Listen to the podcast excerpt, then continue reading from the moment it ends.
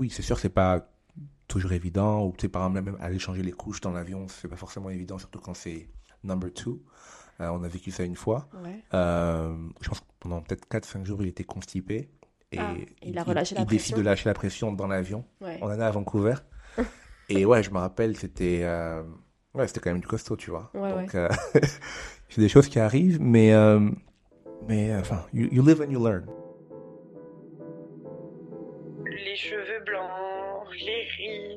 tout ça peut apparaître. Si tu te prépares juste à voir les moches moments, euh, c'est tout ce que tu verras. Pour moi, c'est pas l'année zéro, c'est la maternité, c'est la vie, c'est- c'est c'est- c'est difficile. Moi, comme je te disais, j'ai vraiment passé euh, un an euh, génial, quoi. C'est beaucoup, beaucoup, beaucoup plus facile de gérer les crises d'un bébé que celle d'un toddler en fait. Cette année-là, tu passes ton temps à repousser tes limites et ta zone de confort. Cet état-là n'est pas éternel. Comment ça va aujourd'hui, Mimi Ça va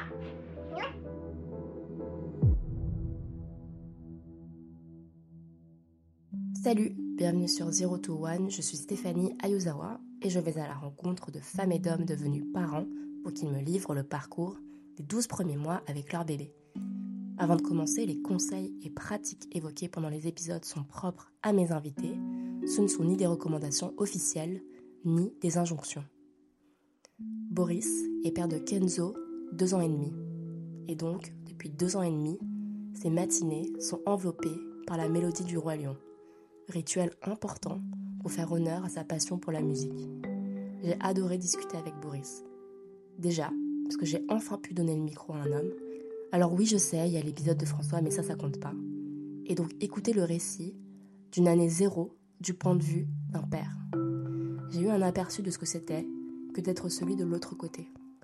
Celui qui retourne travailler en premier, celui qui n'allait pas, et celui qui avec une personne en dépression postpartum. Aussi, son année zéro commence à Toronto, passe par l'Europe, l'Afrique, puis finit par se poser un peu à Tokyo. Je vous laisse découvrir son histoire. Bonne écoute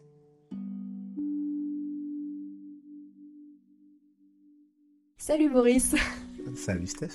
Tu vas bien?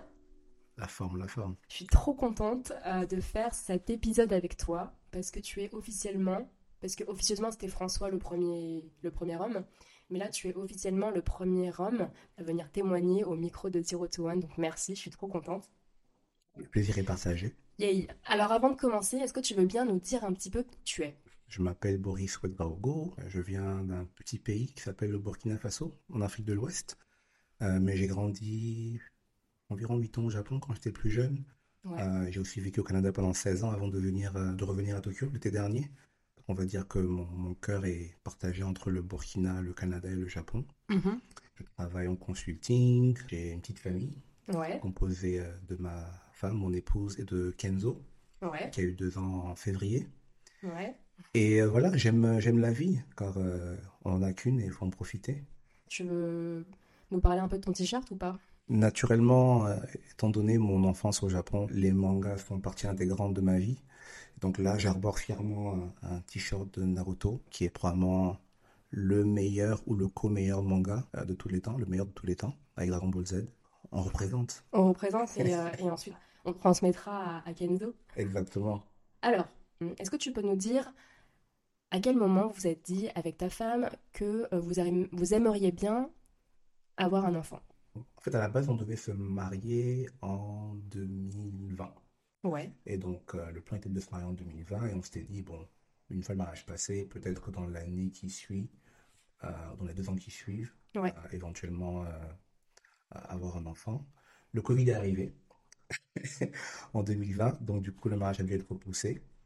Et au début, on s'est dit, bon, euh, au final, on prend quand même de l'âge et idéalement, ne pas pas attendre trop longtemps avant d'avoir un enfant.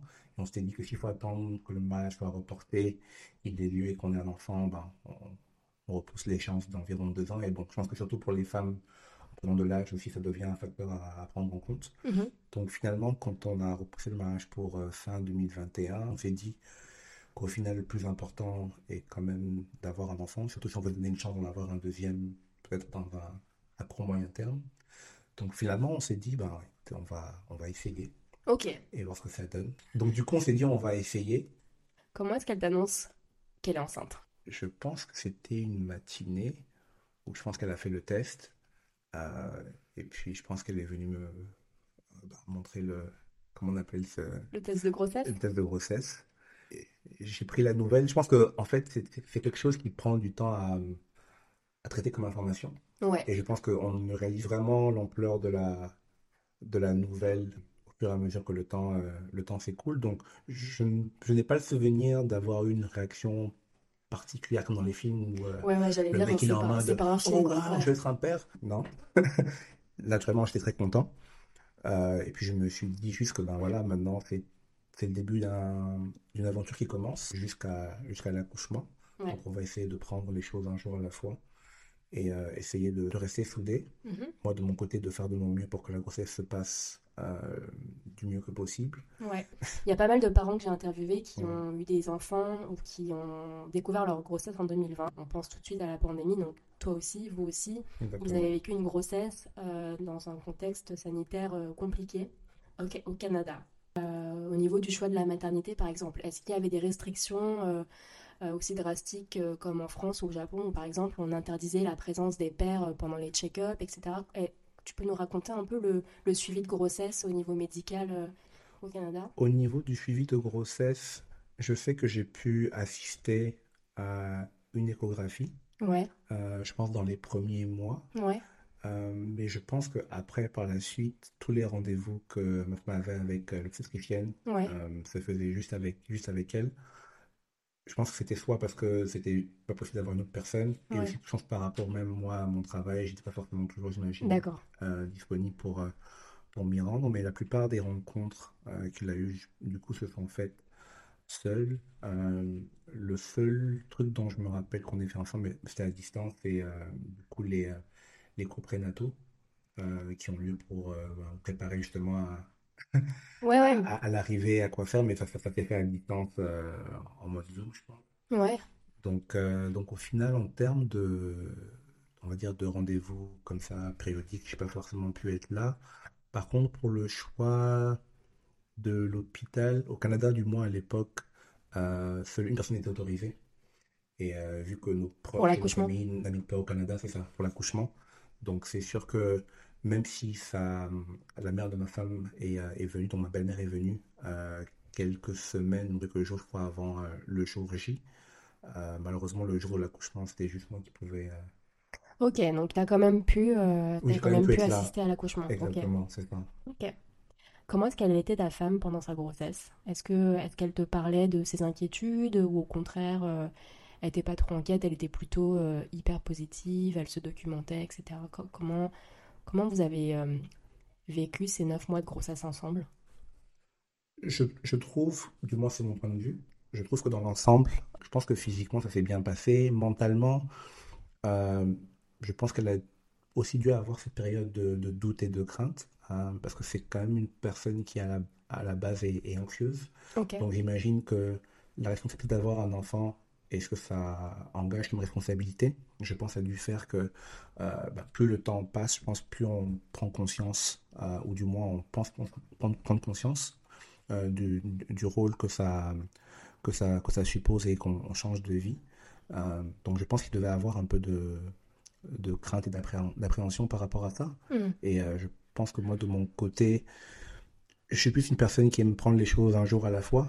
Donc j'essaie plutôt de rester positif en me disant que bon, de toute façon, on, on va attendre d'abord que le bébé arrive et puis on s'adaptera en fonction de comment ça se déroule. Mhm. Et je me suis dit aussi que c'était important euh, que, à défaut de ne pouvoir être d'une grande aide euh, par rapport à ce qui se passe dans ton corps, au moins être là comme un soutien psychologique et, et mental et, et pouvoir en tout cas essayer d'être une, une source de, de, de réconfort et d'apaisement.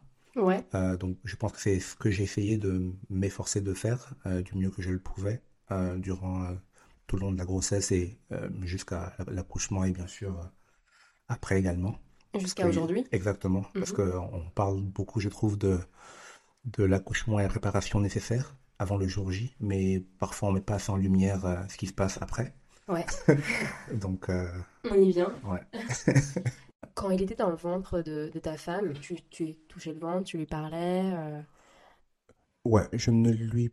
Je sais pas si je lui parlais beaucoup, Ouais. mais comme je suis un, un énorme, énorme euh, amoureux de la musique, je lui ai fait écouter beaucoup de chansons. Euh, ma femme pour en attester, parfois elle trouvait ça relou, mais euh, écoutez, euh, il fallait que je le fasse. Et euh, donc du coup, oui, parfois je lui mettais toujours les mêmes sons en me disant que quand il sera né, peut-être que si je remets les mêmes sons, il va peut-être se rappeler. Et je sais pas Ouais, si c'est un hasard, Là, t'es obligé de les citer en fait. les citer. Bah, tu as, t'as dit tu mettais toujours un peu les mêmes sons. Certains sons que, que t'as mis plus souvent que d'autres. Euh, donc euh, le Roi Lion, The Circle of Life. Ouais. Et même à ce jour, quand je le récupère le matin, c'est le premier son que je mets, parce que du coup, j'ai une playlist pour lui euh, sur Spotify. Ouais. Donc en général, je démarre avec le, le Roi Lion et après, c'est c'est du shuffle. Mais non, il y a le Roi Lion, il y a des morceaux africains, des morceaux français, il y a un son de Youssoufa euh, qu'il a fait il n'y a pas longtemps, là, il parle de son fils. Je pense qu'il s'appelle Mon Roi. Donc euh, je me suis dit que j'ai- j'aimerais bien pouvoir lui inculquer euh, la beauté et la richesse de la musique qu'elle soit euh, africaine, francophone, japonaise. Je lui ai mis aussi deux, trois sons japonais aussi. Donc, donc j'ai commencé à le faire quand il était encore dans le ventre de sa maman. Et je sais pas si c'est un hasard ou pas, mais je sais que quand il est né, il y a des morceaux que je mettais euh, déjà quand il était dans le ventre de sa maman, qui quand je les mettais, ils se calmaient automatiquement. Dans le ventre? Oui. Donc, euh, coïncidence ou non, je, je ne sais pas. Mais non, j'ai beaucoup fait ça. Euh, et bon, naturellement, toucher le ventre de, de ma femme également quand il était dans le ventre de sa maman. Et non, je pense que c'est quand on commence à voir peut-être le- les mouvements au niveau du ventre. Ouais. Je pense que c'est peut-être là que j'ai vraiment commencé à, à me dire, ok, ben, c'est pas, Je vais avoir un bébé, quoi. c'est ça, c'est pas, c'est pas du vent, là, il y a vraiment quelque chose qui va se passer. Et je pense que c'est plus concret de voir ça, effectivement, que juste de euh, penser à l'idée qu'on va devenir parent. Mm. Parce que c'est encore assez, je trouve, euh, à, sûr. à- à ce stade-là. Mm. Mais, euh, mais ouais, c'est un peu peu ça. Ok. Est-ce que tu te rappelles du moment où elle t'a dit Je pense que le bébé est en train d'arriver ou je pense que ça va arriver? Euh, je m'en rappelle assez bien parce que le bébé est arrivé un vendredi. Donc le jeudi soir, en fait, ma femme était avec sa maman. Ouais. Donc, du coup, et moi, j'étais seul à l'appartement. Je pense que vers 21h, je pense qu'elle m'a envoyé un message pour me dire que elle commençait à sentir des contractions. Donc, elle allait probablement d'abord revenir à la maison euh, et voir comment ça, ça se passe. Parce que je pense que dans son cas, elle, contrairement à peut-être d'autres femmes où les contractions peuvent commencer, je crois même des semaines avant euh, bah, l'arrivée prévue du bébé, Ouais, ouais, il y a des. elle, des- des il me, il semble qu'elle n'a pas vraiment eu de contractions, euh, on va dire, notoires avant que ça ne déclenche vraiment, en fait. Et donc, quand elle a senti, je pense, ce jour-là, que euh, c'était différent, euh, d'abord, elle est venue à la maison, le, le temps de voir un peu comment ça, ça allait évoluer. Et je sais que c'est dans, du coup dans la nuit du jeudi au vendredi que ben, elle commençait à voir que les contractions euh, s'intensifiaient. L'heure, je m'en rappelle plus, mais je sais qu'à un moment, elle, elle m'a dit, bon, je pense que là, il va falloir qu'on Ouais. il va falloir qu'on aille à l'hôpital. On a déjà préparé les affaires au cas où. parce Ouais. savait qu'on approchait de la date, euh, de la date, euh, de la date prévue. On a pris un Uber dans la nuit du jeudi au vendredi. Je pense qu'on est peut-être parti vers, si je dis pas de bêtises, probablement 2 heures du matin à peu près, je pense. Donc on est arrivé la nuit à la maternité. Elle a eu la péridurale Oui, Ok. c'est ça. Je pense qu'au début, elle voulait vraiment faire euh, de son mieux pour éviter de s'en servir. Euh, donc je sais que pendant un bon moment, euh, elle a fait 100, mais je Ouais. pense qu'arrivé à un stade, je sais plus quand exactement, vu que la douleur devenait vraiment soutenue, elle a pris la péridurale. Et je pense que du coup aussi, bon, en fait, si ma mémoire ne fait, fait- fait- fait pas défaut, j'ai l'impression que quand elle a pris la péridurale, c'est sûr qu'au niveau de la, je pense de la, dou- de la douleur qu'elle avait, ça a baissé. Je pense du coup qu'au niveau des contractions, euh, ça a comme ralenti le processus. Ouais, ouais, ouais. Euh, Ça arrive. C'est ça. Ouais. Donc, euh, mais bon, au moins, elle souffrait pas. Et puis moi, j'ai, enfin, c'est, ce n'est que mon avis, mais je pars toujours de l'hypothèse que oui, c'est bien de pouvoir accoucher sans péridurale, mais je pars de l'hypothèse que chacun est différent. Et si on arrive à un stade où on pense que la douleur n'est plus soutenable, ne pas qu'il y ait de honte à, prendre la péridurale, en fait. Ouais, bien sûr. Donc, euh, donc, donc c'est ça. Et toi, tu faisais quoi pendant les moments euh, Est-ce que t'as, t'as une, un peu une- la notion du, du temps à ce moment-là? Est-ce que le temps te paraît long? Moi, en fait, premièrement, j'ai pas eu l'impression forcément que le temps passait long- lentement, parce que je pense que je m'étais tellement préparé mentalement à me dire que euh, le jour où on partira euh, à l'hôpital pour l'accouchement, je, je veux faire de mon mieux pour être un soutien au maximum. Et comme je le disais, être une source de confort, d'apaisement, si jamais elle est en panique ou qu'elle stresse, que je trouve des moyens de la peser pour lui dire que ça va aller. Et donc je pense que j'étais tellement dans ce mindset-là de, ok, s'il y a une personne qui ne doit pas paniquer dans, dans le groupe, c'est toi. Ouais. Donc je pense que j'étais vraiment là-dessus. Donc euh, j'imagine que par exemple si elle sentait pas bien, ben j'essayais de la réconforter. Si elle avait besoin peut-être de massage, je le faisais. Si elle voulait que j'apporte un truc, je le faisais. J'étais vraiment dans une optique où je me disais bon, ce que je peux faire, je, je fais. Et si ça peut aider un petit peu, ben, tant, tant mieux. Mais je veux au moins jouer ce rôle-là vu qu'à part ça, ben, en tant que papa, on n'en a pas d'autres euh, moyens, on va dire, d'aider durant ces moments-là. Bah, la présence, c'est énorme quand même. Oui, non, c'est sûr. Mais je veux dire, on peut pas, on peut pas faire disparaître la douleur. Bien sûr. On n'est pas des experts médicaux, donc Bien sûr. euh, c'est ça. J'essaie vraiment de d'être un, un soutien durant cette période-là. Juste par curiosité, le personnel médical s'adressait à toi aussi ou c'était surtout à ta femme et toi tu, tu regardes, tu supervisais un peu le truc sans que sans être l'héroïne, l'héroïne du moment?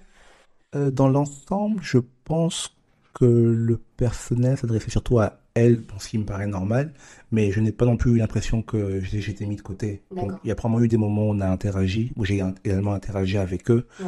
Euh, et euh, en général, les Canadiens sont très forts pour être, on va dire, euh, euh, gentils et mettre les gens à l'aise rapidement. Donc, je, je n'ai pas eu le sentiment, on va dire, d'être à l'écart euh, à ce niveau-là, T'es en anglais tout ça? C'est en anglais. C'était où déjà? à Toronto. À Toronto. Ouais, c'était à Ah, Toronto. t'étais basé à Toronto. Ok. Ouais, à Toronto.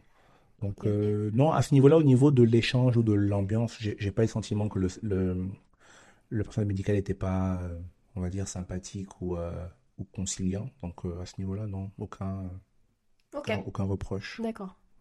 Alors, après la pause de la péridurale, il y a eu un petit ralentissement euh, du travail, etc. Mhm, Mais euh, donc euh, ton bébé, votre bébé arrive. mhm. Tu te rappelles du moment? Je me rappelle très bien du moment. Il était.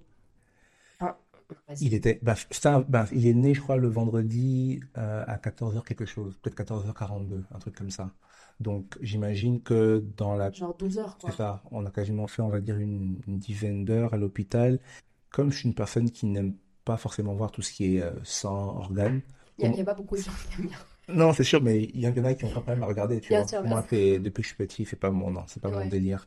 Quand elle poussait et que bah, on comprenait que le bébé était sur le point d'arriver, moi, je, j'avais vraiment mon attention sur euh, ma femme. Euh, donc, je le regardais, je tenais les mains, j'essayais de, de, de l'encourager. Quand la personne qui a sorti le bébé a dit que le bébé était là, je savais que j'aurais pas forcément envie de, de le voir sortir. Je pense que je suis quelqu'un de très visuel et Ouais, ouais. je me suis dit, je vais attendre que le bébé rentre dans mon champ de vision et là, je vais regarder. Ouais. Et donc, du coup, quand ils ont soulevé le bébé qui s'approchait du coup de, euh, de ma femme pour qu'il le dépose sur son torse, c'est là que j'ai vu le bébé. Non, c'est quand même spécial parce que autant tu penses que dans les films, quand tout est au ralenti, c'est des conneries, mais là, j'ai vraiment eu l'impression que pendant 2-3 secondes, c'est, c'est comme si tu voyais enfin le résultat de, ben, de notre union, d'un long processus qui arrive à son terme.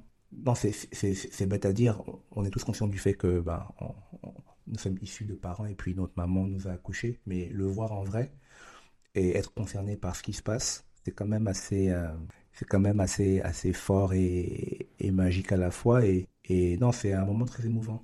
Il, il ne dure pas très longtemps, mais c'est vraiment quelques secondes où il y a vraiment un, un milliard d'informations qui rentrent dans ta tête, euh, surtout de la joie et de la, de, re- de la, de la re- re- reconnaissance, je dirais, en tout cas pour moi, parce que je, me- je- mon premier réflexe c'était, ouais, Dieu merci. On peut jamais supposer au début d'un accouchement que tout va bien se passer. Et donc Bien quand sûr. ça arrive à terme, et pour moi à terme c'est le bébé est en bonne santé, Ouais. le reste c'est du bonus. Ouais. Donc euh, je pense que c'est ce genre de sentiments qui m'ont traversé Ouais.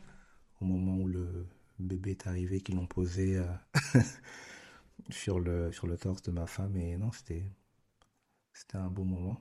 Alors, on est un vendredi.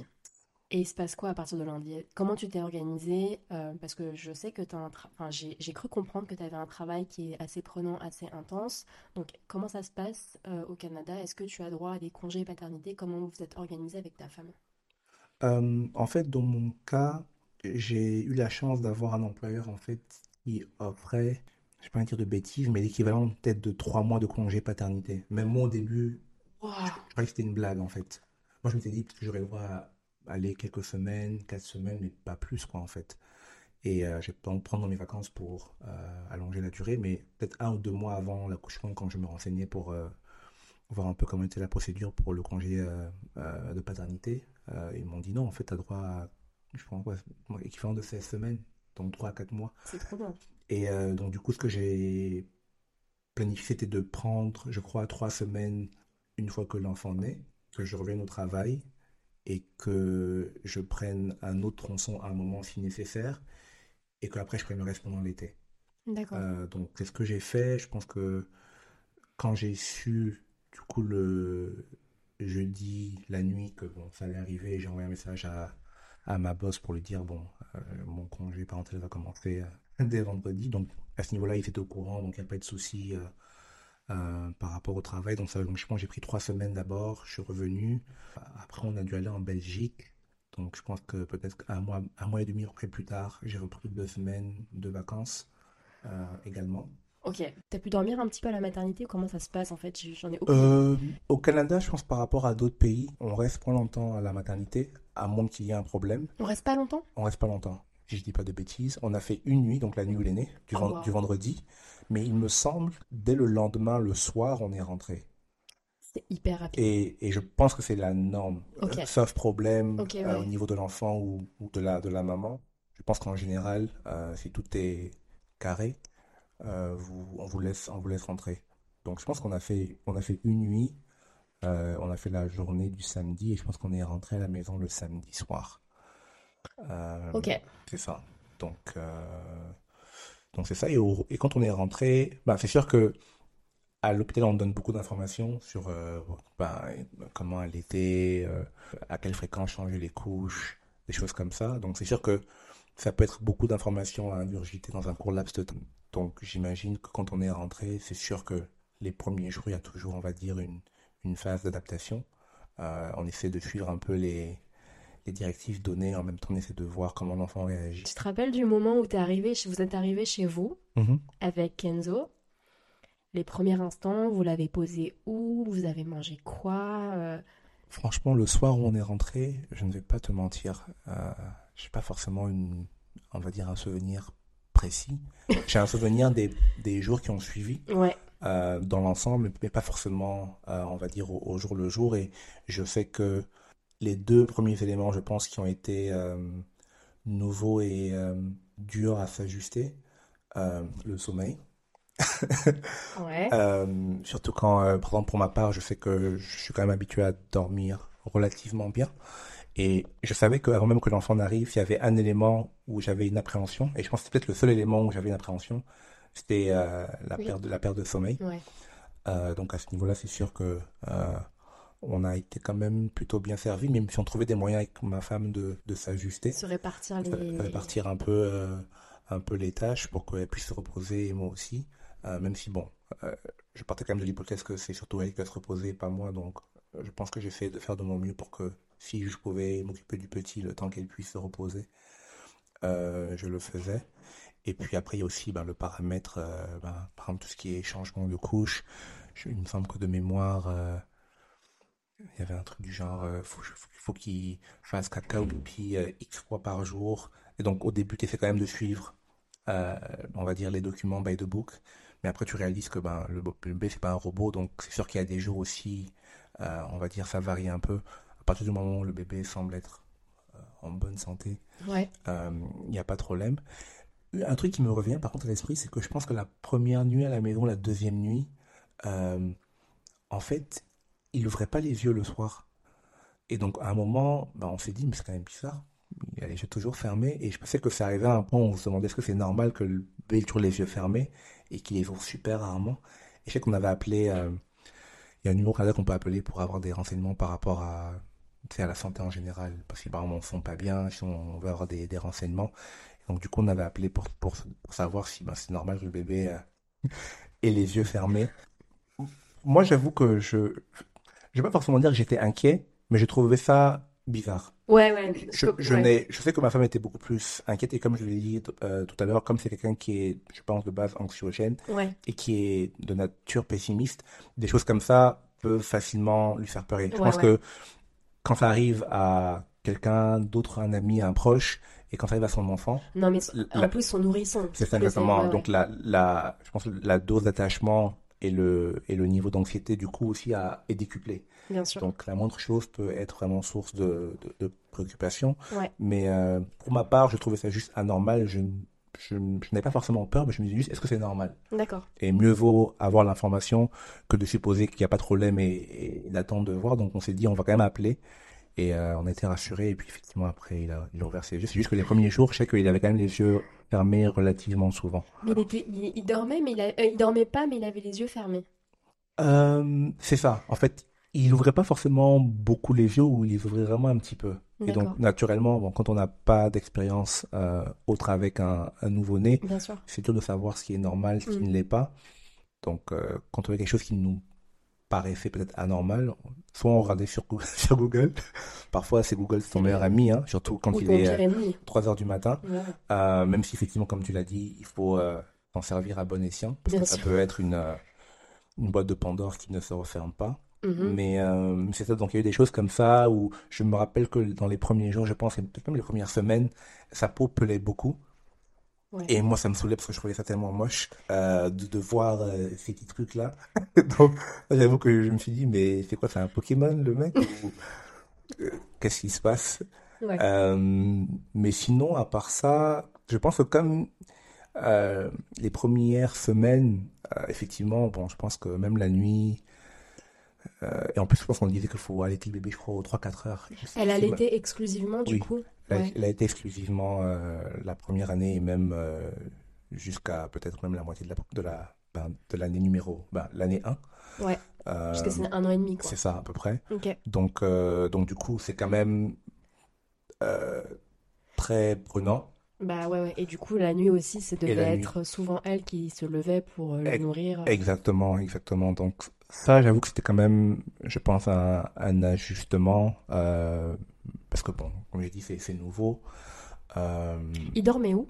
il dormait euh, dans la chambre avec nous. Ok. Parce qu'en fait, à Toronto, on avait un appartement avec une chambre Mhm. et on va dire un semblant de d'espace qui peut servir de bureau, mais on avait juste une chambre. Donc, Mhm. euh, on l'a mis avec nous euh, parce que bon, je pense que c'est normal au début, tu veux t'assurer qu'il n'y a pas de problème, surtout pendant la nuit. Mhm. Et ce qu'on peut pas faire, c'est que moi, je dormais dans la chambre et ma femme dormait au salon Ouais. euh, pour que si jamais il y a des cris, ça ça n'impacte pas trop. Et pareil, comme moi, c'était le temps de me coucher, ben, on. Ok, ok. Euh, donc on a, on a fait ça pendant un petit moment également. Mais euh, non, je dirais période, période d'ajustement. Euh, moi, je pense que dans l'ensemble, ce qui a été peut-être le plus dur, et après, je sais pas si on va en parler plus tard, mais euh, quand l'enfant naît, je pense que les premières semaines, il faut faire des, des rendez-vous chez le pédiatre pour être sûr qu'il Ouais, n'y a ouais, pas ouais. de souci. Et en fait, euh, ma femme était allée faire un rendez-vous chez un physiothérapeute, mais vraiment comme un rendez-vous normal pour être sûr qu'il n'y a pas de problème en fait. Un physiothérapeute? Qu'est-ce que c'est que ce truc? Physiothérapeute, c'est euh, ben, dans le domaine du sport, c'est par exemple les gens qui vont, par exemple, si t'as des, euh, C'est pour checker quoi, le corps? c'est pour checker le corps, les mouvements du corps, la coordination, si tu as des douleurs. Donc, C'est pas un ostéo?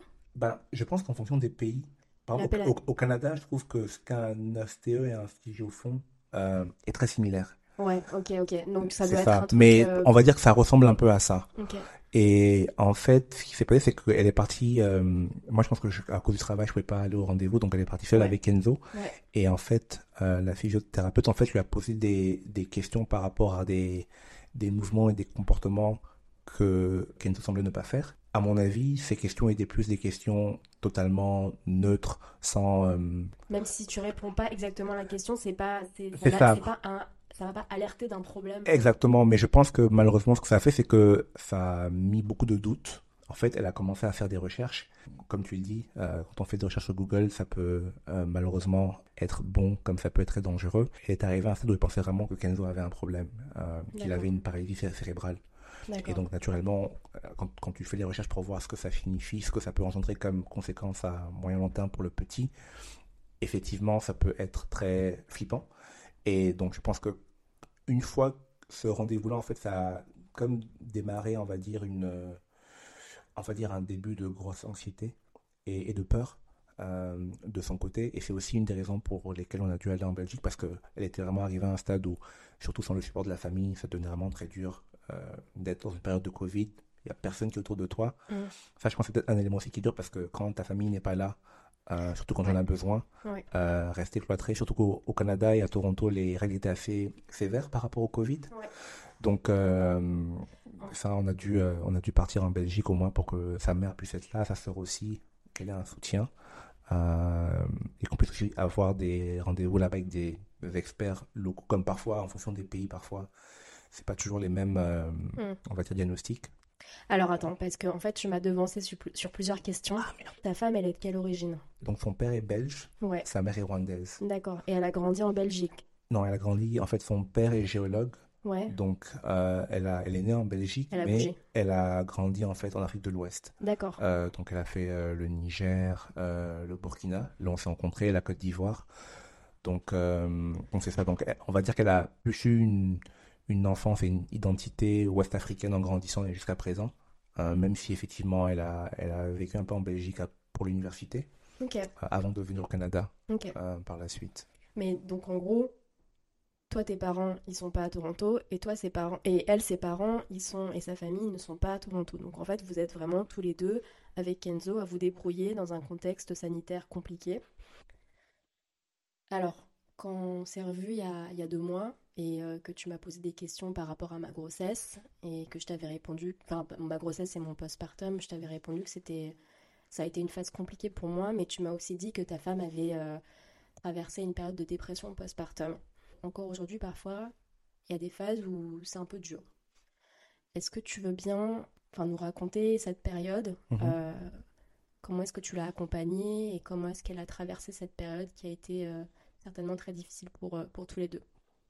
Ah oui, en fait, je- pense que comme à la base, ma femme est quelqu'un d'anxieuse. Je pense que quand un événement comme l'arrivée d'un enfant arrive, autant quand il s'agit juste de sa propre vie, avec le temps, on arrive à gérer ces situations parce qu'on les a vécues plusieurs reprises, mais en fait, ça nous engage que nous, en fait. Et je pense que ce qui est arrivé, c'est que avec l'arrivée du bébé, autant c'est un événement qui, je crois, procure et apporte une dose de bonheur et d'amour qui est incommensurable, autant le revers de la médaille, c'est que autant il y a énormément d'amour, mais toute l'anxiété que l'on a en général, même par rapport à soi-même, par rapport à son environnement, est probablement euh, décuplée, voire Ouais. même plus, pour ce nouvel être qui vient d'arriver en fait. Ouais. Et je pense que du coup, on veut tellement que euh, l'enfant euh, aille bien et qu'il n'y ait pas de problème, que je pense que quand on a ce- cette configuration mentale-là, euh, tout élément qui euh, peut venir mettre ça, on va dire, en péril, euh, est, vraiment une source d'anxiété, de peur, et donc du coup, je pense à créer une dépression. Et cumulé à ça au fait que, euh, qu'on ne le veuille ou pas, devenir parent, on va dire, engendre un changement de vie assez drastique. Ça veut dire que la liberté que l'on avait avant en tant qu'adulte, en tant que couple, et ma femme est une personne qui est très indépendante, donc elle a, elle a sa manière de faire les choses, elle aime bien avoir son indépendance. Et donc je pense que toutes ces, tous ces changements-là qui s'opèrent, on va dire, de façon simultanée, changement de vie, nouvelle res- responsabilité, euh, Pas d'expérience pas d'expérience, euh, gros sentiment de vulnérabilité, Ouais. euh, si on rajoute peut-être le fait aussi qu'elle est de base quelqu'un qui est pessimiste et moi je suis l'inverse, Mhm. je pense que c'est peut-être même ça qui, qui fait que justement on fonctionne bien ensemble. Mais du coup, euh, la moindre chose qu'elle peut voir chez l'enfant ou qu'elle peut lire ou entendre euh, va être décuplée et malheureusement elle va être une personne qui va voir le verre à moitié vide et pas à moitié plein. Ouais. Donc je pense que tous ces éléments-là cumulés, c'est vraiment une grosse gifle, je pense que l'on se prend. Je, je pense que l'autre élément qui est difficile, c'est que dans son cas elle, je pense que euh, en fait, quand elle a pris les- que du coup, euh, on va dire, ben, euh, les contractions, euh, on va dire, venaient, je sais qu'on est arrivé à un stade où, je pense, comme le bébé ne sortait pas bien, euh, ils ont dû faire, si je dis pas de bêtises, une épisiotomie. Ouais. Et euh, en fait, je pense qu'ils ont aussi dû faire l'épisiotomie euh, parce que le bébé, je crois, était du mauvais côté et donc pour le faire sortir, il fallait, on va dire, agrandir un petit peu l'espace pour qu'il puisse sortir. Et euh, je sais qu'il y a eu une période durant, je crois, ben, l'accouchement où le bébé, je crois, ne respirait pas bien. Ouais. Et donc, je pense que c'est là aussi que ça a dû s'accélérer pour que ben, on puisse le sortir assez vite. Et euh, j'ai j'ai dit tout ça parce que euh, autant moi, par exemple, de mon point de vue, euh, quand je me rappelle l'accouchement, j'ai trouvé que l'accouchement s'était plutôt bien passé. Elle, en fait, après coup, quand elle a réalisé en fait l'ampleur de euh, l'épisiotomie et, Bah, et, l'impact sur le et, physique. et l'impact que je pense ça peut éventuellement causer à un enfant, je pense que le sentiment de culpabilité qu'elle a eu s'est vraiment renforcé. Et du coup, euh, ce qui au départ euh, lui avait paru comme étant un accouchement, on va dire, normal, euh, avec cette nouvelle donnée-là euh, assimilée après coup, je pense que là, elle- maintenant, il y a vraiment l'accouchement en tant que tel, quand même quelque chose qui s'est mal passé parce qu'elle se dit que peut-être que les craintes qu'elle a ou, ou des, des choses qu'elle peut-être elle peut envisager par rapport à l'enfant pourraient éventuellement être dues à ce moment-là. Et, et l'autre élément, c'est sûr que dans ce genre de situation-là, euh, même si moi, de mon point de vue, euh, même quand elle avait par exemple des craintes par rapport au fait qu'Enzo ait peut-être des problèmes, moi, de mon point de vue, je ne voyais rien d'anormal dans le petit. Donc, j'essayais justement de la rassurer pour dire non, franchement, le petit n'a aucun problème. Chaque enfant est différent, donc euh, on ne peut pas commencer à comparer comment les enfants évoluent. Pour moi, en fait, j'étais vraiment dans un mindset, à partir du moment où le petit respire, il est en bonne santé, le reste, c'est du bonus. Ouais. Moi, j'étais vraiment comme ça. Sauf que tout le monde n'a pas la même vision des choses. Bien sûr. Et je pense que elle, ce qui a été dur, et, pour moi qui a été dur, c'est que elle est dans une situation où en fait, elle avait le sentiment que elle parlait autour d'elle, mais personne ne la comprenait. Ouais. Parce que tout le monde lui disait à peu près la même chose. Non, mais le petit n'a rien, il n'y a pas de souci. Ouais. Et je pense que ce sentiment-là renforce l'isolement, Ouais. renforce du coup aussi la peur parce qu'elle se, se dit en fait, mais il n'y a personne qui ne comprend vraiment ce que je traverse. Et moi, de mon côté, ce qui je crois était très difficile, c'est que j'accorde beaucoup d'importance à la- à- au fait de pouvoir faire de mon mieux pour aider les gens qui me sont chers. Et là, en l'occurrence, euh, dans le cas de ma femme, elle traversait une, une, période où, en fait, il n'y a rien que je pouvais vraiment faire pour changer ses pensées. Et le sentiment d'impuissance que ça procure est, très difficile à vivre parce que on veut tellement faire quelque chose pour qu'elle puisse voir la situation différemment, mais on réalise en fait qu'on on, on ne peut pas. On peut essayer parfois d'atténuer certaines pensées euh, de façon périodique, mais le fond du problème reste là. Et euh, ouais, c'est un sentiment difficile de voir sa, sa moitié traverser ce genre de moment-là, de ne pas... euh, non, il y a des moments où j'en Ne pleurais pas en la, fait. ne pas être la solution, ne ça pas en fait. pouvoir être la solution au problème. Parce, parce que, parce que tu te dis, ben, moi je vois l'enfant se développer, je trouve que c'est tellement beau ces moments-là, et tu te dis en fait que ce que tu ressens en termes de bonheur dans la manière euh, dont le petit se, se développe euh, et l'attachement qui se crée, euh, tu te dis que je- moi je ressens ça, mais ma femme n'arrive pas à le ressentir de la même manière à l'heure actuelle. Ouais. Et c'est très difficile ça, comme, ouais, ouais, ouais. comme, comme sentiment cumulé au sentiment d'impuissance. Donc en tout cas, je m'éparpille, mais Non, non, c'est hyper En- en intéressant d'avoir résumé, ce, ce point de vue. c'est même à ce jour, euh, je veux dire ça va beaucoup mieux, mais elle a toujours du, elle a toujours du, du, euh, du mal. Elle, elle prend, euh, elle prend de la médication aussi pour, pour, on va dire, réussir à avoir, on va dire, un, un meilleur contrôle Ouais, sur ses, sur ses pensées. ouais. Donc, En fait, comment est-ce que ça a été pris en charge? Comment est-ce que ça a été diagnostiqué, sa dépression postpartum? C'est en faisant un check-up euh, euh, médical ou c'est c'est toi qui t'es dit, bon, en fait, euh, il y a peut-être un truc euh, un peu dark qui est en train de se passer. Comment ça s'est passé? je sais qu'au bout d'un moment, euh, elle a pris un rendez-vous avec, je pense, c'est une psychothérapeute. Ouais. Euh, parce que je pense que au niveau de, bah, au niveau de, je sais pas, c'est pareil au Japon, en France, Il y a mais psychologue, psychiatre et psychothérapeute. Au Japon, c'est plutôt psychiatre. psychiatre, ok. Je ne, En France, c'est d'abord plutôt une psychologue quand on sent qu'il y a un truc qui est compliqué. de mémoire, je pense que c'est psychothérapeute. Ça se peut aussi qu'il y ait eu peut-être une psychiatre dans l'équation, Ouais. mais c'est, c'est sûrement un des deux. Ouais, ouais. Et je- comme en général, je pense qu'après l'accouchement, euh, en Il y a fait, un suivi. il y a un suivi qui est fait. Euh, je pense que dans ce contexte-là, elle avait pu justement ren- rencontrer une, une psychothérapeute ou une psychiatre euh, pour justement euh, parler de ce qu'elle ressentait, ce qu'elle avait traversé, comment s'est déroulé euh, l'accouchement. Et je pense que c'est suite à ce diagnostic-là, en fait, que ben, on détermine que, par exemple, ben, ok, tu apparemment rencontré une dépression. Et donc, par rapport à ça, justement, j'imagine ils évaluent, parce que je pense que c'est des médicaments qui peuvent être dosés en Ouais. fonction du, du degré de gravité ou du degré de Des d'importance symptômes, ouais. des symptômes. Ouais. Euh, donc, je pense qu'en fonction de, en fonction de du diagnostic, justement, ben, ils essaient de trouver le, le meilleur moyen.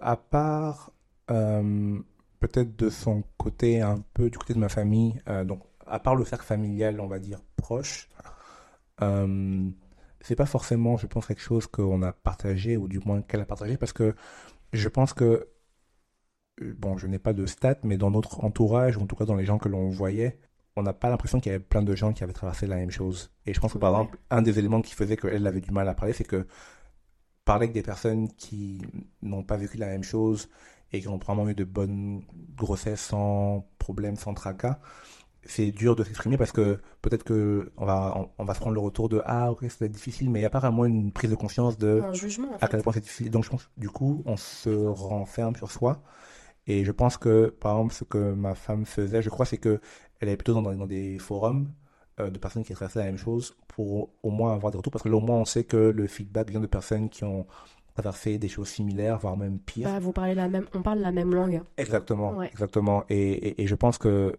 et je pense que même au niveau peut-être de la, de la famille, je pense que c'est des choses où même moi, le premier, je, je peux dire que je, je peux essayer de comprendre euh, ce que ça signifie, mais je pense que tant qu'on ne le vit pas, on ne peut pas prétendre comprendre à 100% ce que ça implique en termes de vie quotidienne et de challenge mental. Non, mais c'est valable pour tout, mais c'est valable pour tout, et c'est ça qui rend le truc euh, difficile. Mais c'est vrai que cet état dépressif, c'est tant que tu le vis pas, c'est. Et même une fois que t'en es sorti, en fait, c'est difficile de décrire le truc. À quel point t'as un filtre dark qui, qui habite ton quotidien. Et, et que c'est aussi dur aussi pour les personnes avec qui on vit, en fait. Non, c'est sûr. Et, c'est et c'est pour ça que je pense que du coup, je pense que, en l'occurrence pour ma femme, je pense que comme elle était consciente du fait que dans son entourage direct, il y avait en fait personne, à part peut-être moi et même moi, c'est différent, mais à part moi, je pense qu'il y avait personne dans son entourage direct qui était vraiment en mesure de, de saisir ce qu'elle traversait. Je pense que la plupart du réconfort qu'elle a pu avoir, c'est justement en échangeant avec des personnes qui ont eu des parcours similaires. Ouais, Euh, parce que je pense que là, du coup, bah, on développe une sorte de compréhension mutuelle bien sûr. euh, de ce qu'on a traversé. Et, et c'est sûr que, bon, comme on dit, if you know, you know. Et Yeah. c'est des gens en situation où je pense que tant que tu ne l'as pas traversé, euh, tu ne peux pas vraiment saisir le, le degré de, de dangerosité de la chose. Et, euh, Mm. et à quel point c'est euh, complexe. Donc, Ok, Ouais. ouais. Bah, merci d'avoir partagé ça. Euh, sur des notes un petit peu plus légères et en termes de logistique, est-ce que tu te, tu te rappelles euh, comment vous aviez, euh, par exemple, je sais pas, baby-proofé la maison?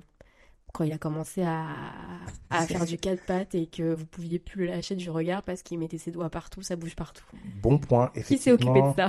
Il a commencé à marcher, je crois, à partir de peut-être un an et deux, trois mois. Ouais, Et déjà, avant de marcher, déjà, il, comme mais il avait, avant ça, ouais. il, il commençait déjà à ramper, à s'attraper des trucs. Comme je pense c'est un bébé qui a, dès le départ, eu quand même une bonne force. Ouais, Euh, s'agripper à des choses, euh, soulever des trucs, aucun souci.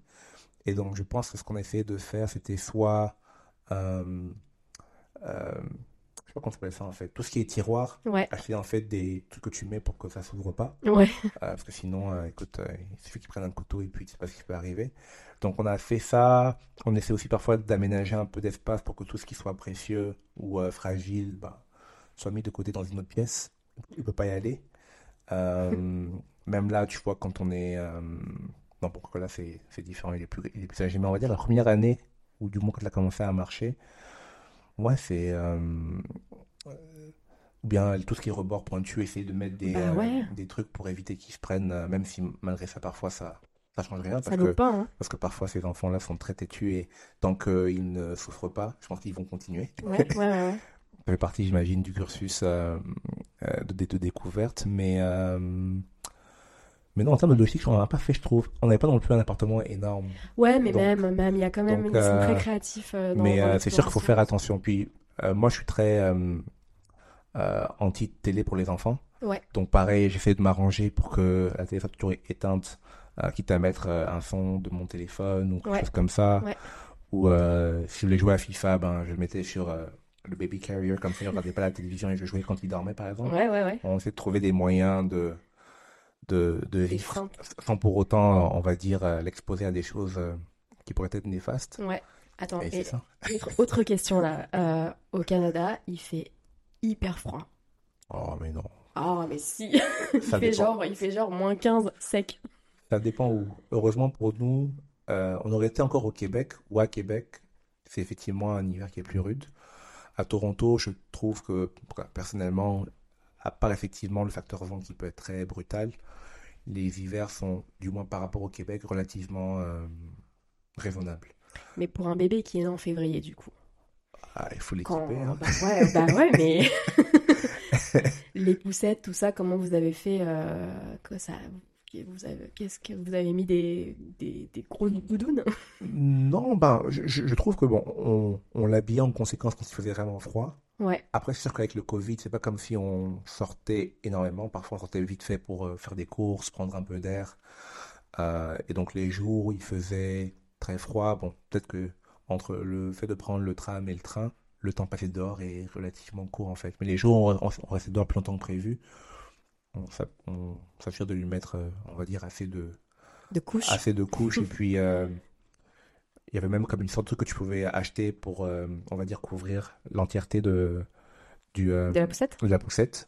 Euh, notamment quand il y a beaucoup de vent. Ouais, Donc, euh, donc on avait également ça au- dans les, dans les jours où il faisait, on va dire, particulièrement froid, où il y avait beaucoup de vent.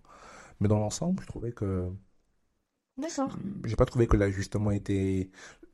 Étant donné qu'à cet âge-là, c'est pas comme si les enfants courent ou, ou marchent, ils sont dans la poussette quasiment tout le temps. Donc je trouve qu'à à partir du moment où on s'assure que la, on va dire que le bébé est, est- est bien au chaud, euh, Alors, c'est.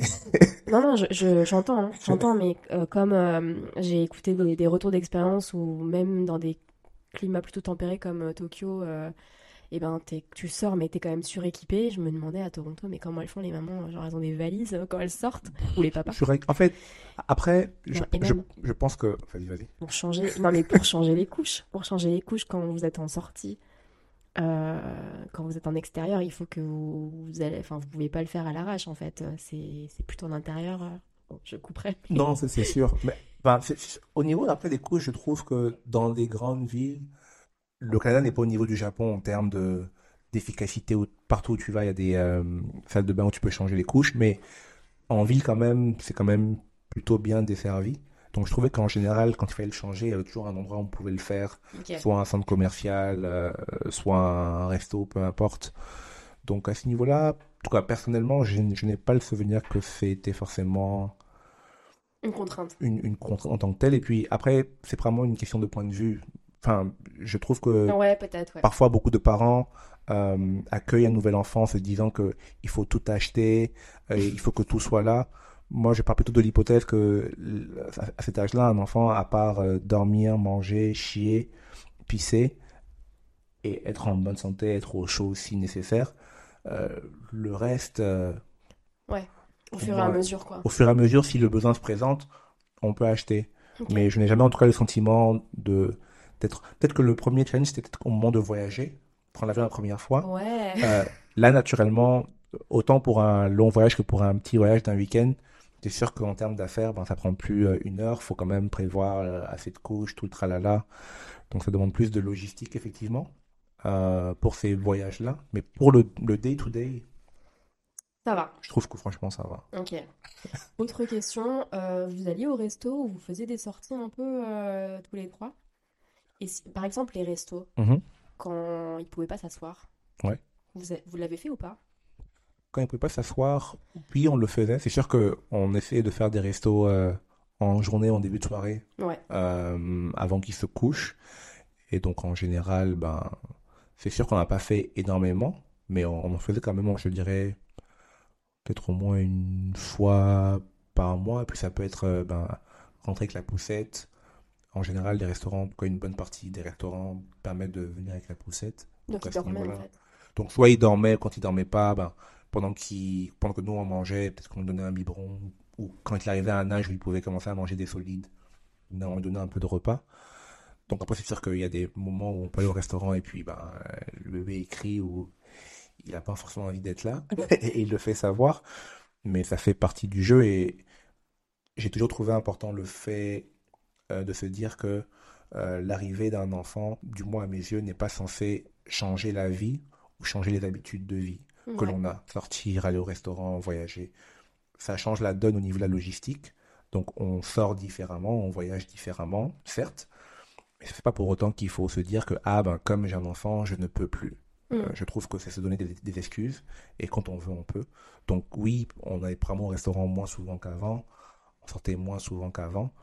Mais on trouvait des moyens de sortir. Et si parfois on pouvait soit trouver une babysitter ou quelqu'un qui pouvait s'occuper de l'enfant, on, on le faisait parce que c'est également très important de garder un équilibre et euh, une complicité euh, entre les parents Ouais. pour, euh, pour, garder un, pour garder une dynamique et pour garder un, un minimum d'équilibre euh, euh, mental et, et psychologique. Donc, Non, mais ça rejoint, ça, c'est une bonne transition par rapport à bah, votre statut de, de parent versus statut de couple. Mhm. Et en plus, avec ta femme qui, qui traversait une période un peu dark, vous faisiez quoi pour vous retrouver, par exemple? Pour se retrouver, je dirais que c'est soit si euh, Kenzo dormait, parfois quand on réalise que la vie c'est des choses simples, hein, parfois ça veut juste être euh, se- euh, rester au salon, Carrément, carrément. euh, Uber Eats, Trop bien, euh, Netflix. trop bien. Euh, je pense que bah, Amen. le nombre de, de séries, de, de films qu'on s'est tapé euh, est quand même assez considérable, mais c'est également des moments de légèreté, Ouais. on, pense à autre chose, on se retrouve, les moments où on pouvait aller au restaurant ou sortir un petit peu, on le faisait. Et puis vraiment, rien de, rien de fou, je dirais, mais voilà, on, on, on essaie- de trouver des moyens de s'arranger pour avoir des, des petits moments et on, essa- on essaie justement de se timer pour que bah, quand le bébé dort, que ce soit l'après-midi, quand ça arrivait, si c'était relativement rare, ou le soir, euh, qu'on se fasse des, des petits moments. Et je pense que comme en plus, durant le Covid, euh, le contexte faisait que Ouais. de toute façon, on ne pouvait pas tellement sortir Ouais, ouais. comme on le voulait. On disait, bon, euh, c'est ça. Ce qu'on pouvait même parfois faire, c'était que quand il est devenu un peu plus grand, vu qu'on avait une caméra de, de sécurité, Mhm. on la mettait et en fait, on avait la chance d'avoir en bas de chez nous plusieurs petits restaurants. Trop Donc bien. parfois on se disait, bah écoute, euh, on va en bas. De toute façon, si jamais on voit qu'il se réveille, bon, on monte. Mm. Et puis c'est c'est fait quoi. Du coup, ça permet de d'être dans un cadre différent de la maison parce que au bout d'un moment c'est bien Netflix, mais bon, c'est quand même bien d'être dans un cadre différent pour discuter. Donc on faisait ça et en même temps on se disait, ben voilà, au moins on, on change de cadre, mais si, si besoin est, on monte et euh, voilà quoi, faut, faut être créatif, Carrément. euh, trouver des moyens. Comment vous faisiez pour la- le stock des fringues, etc. de, de Kenzo? Qui s'occupait de tout ça? Le stock des fringues, je dirais que en termes de stock, je pense que ma femme le faisait plus. Ouais. Après, euh, comme tu le sais probablement, euh, euh, Nike et Jordan et moi, ça fait, ça fait un. Donc du coup, euh, quand il est né, je lui avais acheté quelques trucs, Nike, Jordan, le PSG, forcément. Mhm. Donc cela, effectivement, je m'assurais personnellement que, Que les tailles dire, évoluent avec. que c'est ça que ça évolue avec et puis bon si jamais c'était trop petit ben au bout d'un moment mais tu vois là je pense qu'on a quand même gardé pas mal d'habits qu'on trouvait plutôt cool Ouais. en se disant que si jamais euh, euh, un deuxième enfant euh, arrive ça peut toujours servir surtout pour des, habits on va dire qui sortent un peu de l'ordinaire quitte à les donner enfin on peut dire on, on les garde puis on, on verra ce qu'on en fait Ouais. donc on a gardé quand même quelques habits de ben, depuis qu'il est petit comment ça ça en français les onesie Les. Les une pièce? Fuck, non. Les body. les body ok Ouais, voilà les body. Donc, euh, on a pas mal quand même de body, de bavettes, de t-shirts, de pantalons. Donc, euh, Ok. on, on garde ce qui, on pense, peut toujours être utile ou bien qui a un design assez particulier. Mais en termes d'approvisionnement, donc les trucs un peu euh, euh, banals, entre guillemets, c'est plutôt ta femme. Et les, par contre, les incontournables, Nike, Jordan, etc. Ça, c'est moi. Ça, c'est mon ministère, ouais, Vas-y, ok, exactement. ok, ok. Pareil pour les chaussures. Les chaussures, on va dire 90%, euh, oui, c'est quand même, c'est quand même. En fait, c'est sûr que les premiers mois, ils marchent pas, donc Ouais, euh, mais- ça sert à rien. Mais quand même, dans les chaussettes, tout ça, les bonnets. Ouais. Parce qu'en fait, moi, j'avais un délire où, euh, en fait, les 12 premières semaines de sa naissance, avant qu'il naisse, j'avais en fait a- acheté et trouvé euh, une merveille. Une, une petite serviette en fait Jordan Ouais. euh, avec en fait des chiffres de 1 à 12 comme une horloge. Et en fait, chaque chiffre était en fait lié avec la paire en question. Donc Jordan 1, 2, 3, 4 jusqu'à 12. Et ça venait en fait avec un cercle pour encercler en fait la semaine ou le mois de 1 à 12. Je crois que c'est le moins. hein. C'est ça. Ouais. Ben, de base, tu peux, tu peux soit faire euh, En fait, de base, tu Semaine, que tu c'est ça. Oui, oui. Moi, la base que j'ai fait, c'est que j'ai fait des photos de lui. Semaine? Semaine, ça me paraît beaucoup. Mais je... non, je pense que semaine, j'ai fait. Ou j'ai fait mois. Ce qui est sûr, c'est que j'ai fait en tout cas 12 photos. Et donc, chaque fois, du coup, ben. c'est les mois, non? Est-ce que c'est des mois? En général, Je- en général, c'est les mois. hein. Je vérifierai, mais je serais pas étonné que dans mon cas, euh, comme je voulais maximiser la serviette, j'ai d'abord fait les 12 premières semaines. Et ensuite, Donc, ch- chaque semaine, je prenais une photo pour montrer l'évolution. Et à partir de, ben, des, des, des mois, j'ai fait aussi les mois. ok, Donc, je pense que j'ai fait les deux. ok. Et, euh, et du coup, c'est cool parce que là, justement, je suis en train de trouver un moyen d'imprimer les 12 photos pour les mettre quelque part dans, dans, dans l'appartement. Ouais. Ça, ça, ça c'était un petit kiff. Ah bah carrément. Pour les vaccins et tout ça, la première année, euh, il y a quand même souvent des visites. Donc comment vous vous êtes organisés? Vous êtes allés ensemble ou ça dépend des fois ou... Euh, on a fait certains vaccins ensemble, d'autres je suis allé seul. Euh, je pense au Canada, il me semble que la fréquence est peut-être genre peut-être le premier mois, sais- ouais. deuxième mois, troisième mois, peut-être sixième mois. Mais on en a fait ensemble. On en a aussi fait où c'était juste moi et Kenzo parce qu'il y avait des moments où en fait euh, ma femme n'était pas forcément à l'aise parce que je disais que si je m'en vais au rendez-vous et que j'entends un truc qui peut me faire flipper ou me faire repenser à des choses négatives, c'est dangereux. Donc, parfois, je me disais, écoute, c'est pas grave, je vais aller seul. Au moins, au moins, c'est plus safe. Euh, donc, on a, on a fait un peu des deux, mais à ce niveau-là, il n'y a pas eu de problème. C'est, c'est géré assez Vous êtes facilement. bien, en fait, vous vous avez discuté, vous avez dit, ok, bon bah vas-y, c'est quoi, c'est moi, là, c'est plutôt moi ça. qui Exactement. On communiquait, puis prendre à ce niveau-là, non, ça s'est quand même fait relativement. euh, D'accord. Donc j'ai cru comprendre que vous avez quand même pas mal voyagé la première année de Kenzo.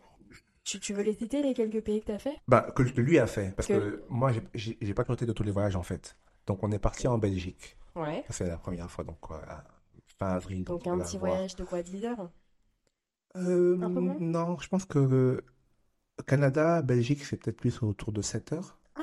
Ok. Ouais, Wow. donc on a fait Belgique. Moi, après, il fallait que je reparte au Canada pour travailler. De la Belgique, euh, ma femme et Kenzo sont ensuite partis au Congo, parce que ses parents à l'époque habitaient au Congo. Ok. Donc, ils ont fait le Congo. Du coup, après le Congo, ben, ils sont revenus au Canada.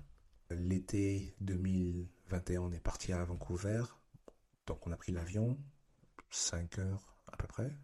Non, 5 heures. Ouais, 5 heures, 4-5 heures. Aller-retour. En septembre, on s'est marié, Jamaïque. Donc, on est parti en Jamaïque. Aller-retour.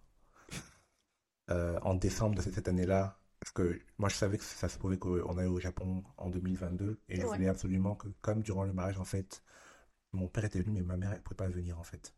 Et je voulais absolument qu'elle puisse au moins voir le petit une fois si jamais on partait au Japon.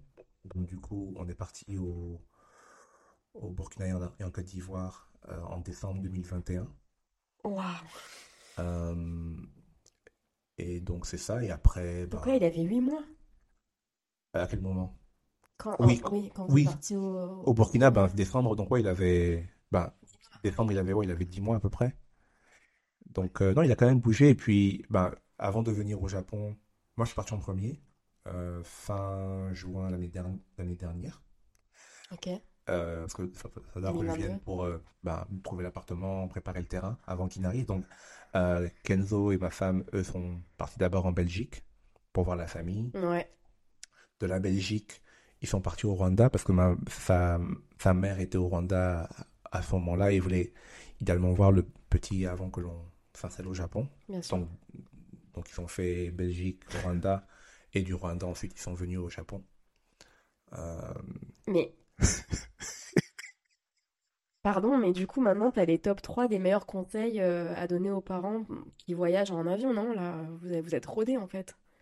Ben, après, c'est sûr que dans mon cas, comme certains de ces voyages sont juste faits avec, euh, ben, avec, avec ma femme et, et Kenzo, je, je n'étais pas là. Donc, il y a peut-être plus de, De conseils? de, de mileage que moi. mais après, on a quand même fait des voyages ensemble et bon, après, chaque enfant est différent. Donc, c'est- dur de donner des conseils parce qu'on fait, on, je veux dire, Non, bien sûr. dans notre cas, par exemple, nous, on a un enfant qui, depuis qu'il est petit, est quand même très énergique, euh, bouge beaucoup. Donc, c'est sûr que peut-être par rapport à des enfants qui sont beaucoup plus calmes, euh, comme ceux qu'on envoie, ceux qu'on voit par exemple au Japon, j'imagine que le, la gestion est différente. Bah ouais, mais du coup, avec un bébé énergétique, comment vous, te- comment vous tenez le coup euh, pendant les vols? Ah, ben après, c'est comme Koh-Lanta, il faut être stratégique. Bah Faut se ouais, dire, bah, bon, peut-être que prendre des, c'est mieux de peut-être prendre un vol, euh, peut-être le, le soir, pour que éve- éventuellement ça matche avec ses heures de sommeil. Comme ça, au pire, même s'il dort de 3 heures, c'est déjà ça de prix. Oui, c'est sûr, c'est pas toujours évident, ou sais, par exemple, même aller changer les couches dans l'avion, c'est pas forcément évident, surtout quand c'est number two. Euh, on a vécu ça une fois. Ouais. Euh, je pense que pendant peut-être 4-5 jours, il était constipé. Et Ah, il a relâché la il décide de lâcher la pression dans l'avion. Ouais. On en est à Vancouver. Et ouais, je me rappelle, c'était euh, ouais, c'était quand même du costaud, tu vois. Ouais, Donc, c'est des choses qui arrivent, mais mais enfin, you, you live and you learn. C'est tu t'adaptes, tu essaies un truc, tu vois si ça, ça fonctionne ou pas. Mm. Si ça marche pas, ben tu penses à autre chose. Donc j'imagine que les vols, surtout les vols où c'était juste, euh, je pense, de ma femme et, et, et Kenzo, vu que bon, moi comme j'ai de la force, je pense que naturellement j'ai plus de facilité à le contrôler. Euh, mais effectivement, je trouve que, en tout cas, j'ai pas soulevé plein de bébés, mais je pense qu'il y a quand même une force assez supérieure à la moyenne pour son âge. Donc, il peut être dur à, à manipuler euh, s'il est motivé. Ouais. Donc, je pense que ça peut être plus difficile peut-être pour, euh, pour une femme ou pour la maman en l'occurrence quand il, quand il, euh, Il est dans une phase un peu dans une énervée. phase énervée. Et après aussi, je pense que, euh, comme, comment dire ça, je pense que, crois que c'est différent parce que là, il est plus âgé. Quand il était plus jeune, c'est différent. Mais je pense que par exemple, là, il arrive à un stage où, comme il a maintenant deux ans, c'est sûr que, par exemple, entre ma femme et moi, euh, elle, elle est beaucoup plus euh, conciliante et, et, et vulnérable euh, face, face à ses agissements. Moi, je tombe moins dans le panneau. Donc, je le vois quand, quand il se comporte avec moi et avec ma, ma femme, c'est très différent. Il sait qu'avec sa maman, il peut trouver un moyen de, tu vois, faire des disquettes. Avec moi, il, bon, je pense que je le sens et il le sent aussi. Bon, c'est pas la même chose, tu vois. Donc, même dans un contexte de voyage, je pense que la dynamique est différente quand on est tous les trois, quand c'est juste lui et ma femme, quand c'est juste lui et moi. Donc, euh, ouais. Ok. Est-ce que tu as des passions ou des activités Mhm. que tu pratiquais avant l'arrivée de Kenzo et que tu as réaménagées pour pouvoir continuer à les pratiquer? Euh, oui. Tout à l'heure, tu m'as dit que tu allais au foot demain matin. Ouais. Qui va au foot? Un jeudi matin alors qu'on travaille dans une...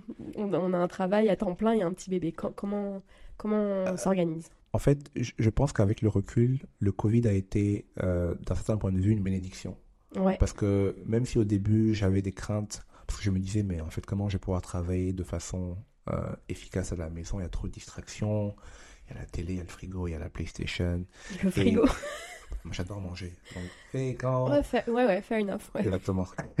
Donc, je pense que le Covid m'a préparé déjà à trouver un moyen de gérer mon temps. Dès que j'ai compris que je pouvais trouver des moyens dans la journée de faire ce que je voulais faire sans pour autant euh, nuire à mon rendement au travail, c'est là que j'ai compris que, en plus de mon cas, comme je suis en consulting, c'est pas un boulot classique où il faut aller euh, au bureau de 9h à 7h ou de 9h à 17h. C'est, en général, t'es dans un projet, il y a un truc à livrer, et à partir du moment où tu le livres, que t'aies fait 11h, Bien sûr. 4h, 5h, ou que t'aies fait euh, 7h un jour, 10h l'autre, 3h l'autre, on s'en fout en fait. Ouais. Et je pense que c'est un truc qui m'a beaucoup servi parce que je, j'ai rapidement commencé à me dire, ah mais en fait, ok, là en fait j'ai un creux, euh, j'ai pas forcément besoin d'être au bureau, donc je peux soit aller m'entraîner, soit aller jouer au foot. Si jamais il y a un problème chez mon téléphone du travail, je peux rentrer dans un call. Donc j'ai commencé à identifier des moyens d'organiser ma journée pour D'optimiser. d'optimiser ma journée pour faire ce que je veux, peut-être moins souvent et, et moins longtemps, mais au moins le faire,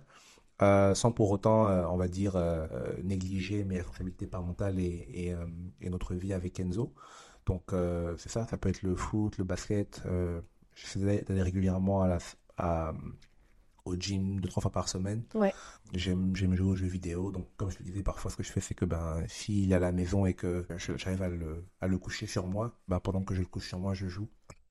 c'est ça, quoi. Comme je le disais, j'ai j'ai toujours trouvé important le fait de ne pas mettre de côté ce qui me, me constitue et ce qui me passionne parce qu'il y a un enfant. Pour moi, les deux peuvent aller de pair. Il faut juste trouver le temps et, et prendre le temps de, de faire la place pour les deux.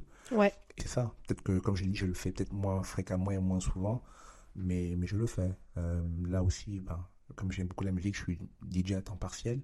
Donc, quand il y a des opportunités de DJ, Waouh, tu m'apprends des trucs. je- euh, ok. j'essaie de le faire. Parfois, je peux m'arranger aussi avec- ma femme pour dire, bon, ok, est-ce que peut-être ce soir-là, soit moi qui le couche, tu peux le coucher. Donc, on, on trouve des moyens de, de, de s'ajuster, mais je pense que euh, ce qui m'aide le plus, c'est que j'ai en général, je crois, une gestion assez chirurgicale de mon temps dans la journée.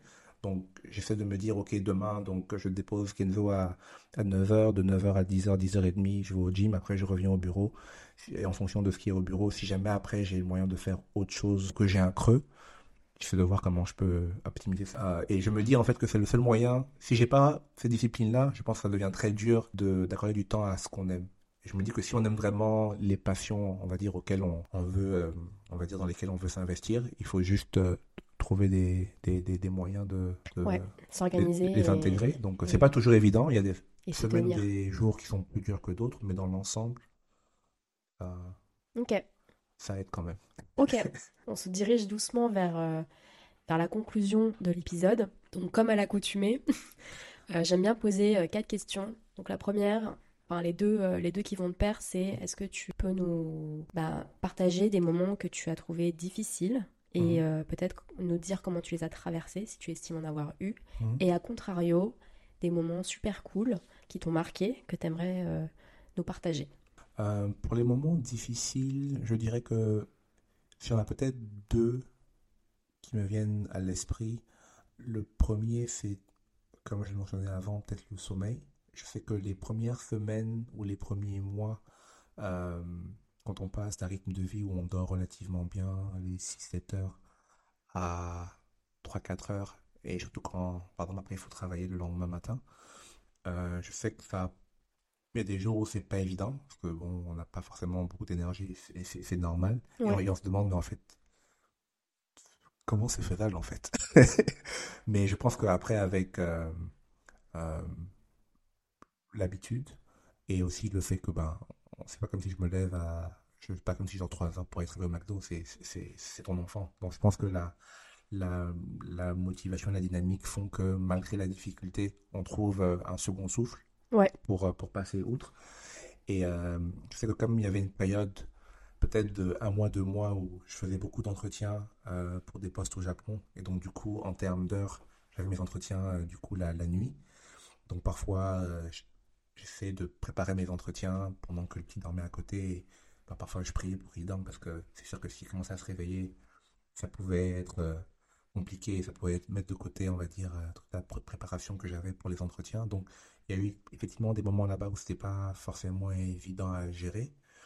Mais, euh, mais bon, je pense que dans, dans, dans, l'ensemble, avec le, avec le temps, ça s'est amélioré. Et l'autre élément qui, je crois, lui, était le plus difficile, comme je le mentionnais tout à l'heure, c'est, je pense, le fait de vivre des moments euh, avec Kenzo et avec ma femme, mais sachant que euh, ma femme était vraiment dans un, mindset où ça n'allait vraiment pas. Le sentiment, on va dire, euh, d'impuissance et de, tristesse de, se dire qu'elle a du mal à pouvoir même profiter de ces moments-là parce que c'est des moments pour moi que ben, malheureusement on ne récupère pas. Les premiers mois, euh, ça passe et puis après, ben, c'est fini en fait. Et donc je sais qu'à plusieurs reprises, effectivement, c'est même dur en fait d'être forcément heureux parce qu'on réalise en fait que ce bonheur-là n'est pas partagé avec, euh, avec sa moitié. Donc ça, c'était difficile. Et euh, pour peut-être la partie plus positive, il y a un truc que j'ai beaucoup aimé qui me manque. Euh, je sais pas comment on dit en français. Les skin to skin. Ouais. Comment tu dis en français? Peau à peau, ouais. Quoique c'est moche en français, peau à peau. Mais non, j'ai j'ai beaucoup aimé ces moments-là parce que je trouvais que c'était un bon moment de communion et puis c'était beau de le voir apaisé, Ouais. tranquille. Et je pense que c'était peut-être durant ces moments-là que je réalisais vraiment, on va dire, ce que ça fait d'avoir d'avoir d'avoir un, un enfant et, et d'être papa. Et comme ça arrivait souvent que on- je faisais ça avec lui quand il dormait, donc il dormait sur moi. Ouais. Et moi, dans beaucoup de situations, j'avais ma musique. S'il y a en général un canal qui peut faire exploser mon, ma sentimentalité, c'est la musique. Donc parfois, ça peut m'arriver juste de l'avoir couché sur moi, d'écouter ma musique, et puis ça tombe sur le morceau qu'il faut pas, puis je me retrouve à pleurer sans comprendre pourquoi en fait. Et je me dis juste, euh, ouais non, Dieu merci, franchement. Je cherche pas la perfection, mais là, ce moment à l'instant T, là, Ouais. ça me donne là. Donc ça, c'est des moments que, qui me manquent, euh, effectivement, et que j'ai beaucoup, euh, beaucoup apprécié. Maintenant, il court partout, c'est un sauvage, euh, il n'a pas le time, euh, donc c'est mort. Mais euh, non, je garde de très bons souvenirs de, de ces moments-là, ou même quand il a commencé à, à ramper, qu'il a commencé à marcher. Pas mal de bons moments.